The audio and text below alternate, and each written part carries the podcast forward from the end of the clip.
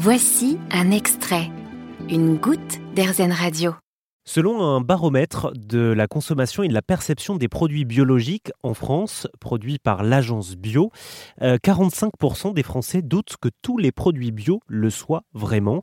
Il est vrai que le bio est devenu aujourd'hui un, mot valise derrière lequel on peut mettre des produits issus de l'agriculture biologique, mais aussi euh, des marques qui ont une démarche plus responsable sans pour autant respecter les critères du bio.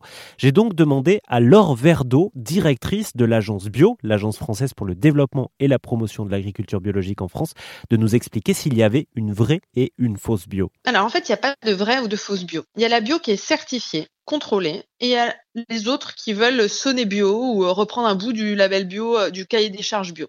Le bio, qu'est-ce que c'est? C'est 300 pages de, cahier des charges. C'est un règlement européen qui dit les interdictions, les autorisations et qui dit on ne cultive pas avec des produits chimiques de synthèse. On transforme avec un minimum d'additifs donc cinq fois moins que les additifs autorisés en non, bio. On respecte les cycles naturels.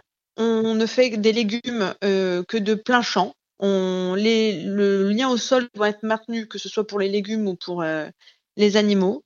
Donc, il dit des choses qui sont très nettes et qui sont contrôlables par chaque année 12 organismes certificateurs agréés par l'État, au premier rang desquels les EcoCert, les Bureaux Veritas, les Certipac, et ces organismes certificateurs, c'est eux qui délivrent le diplôme d'État qu'est le bio.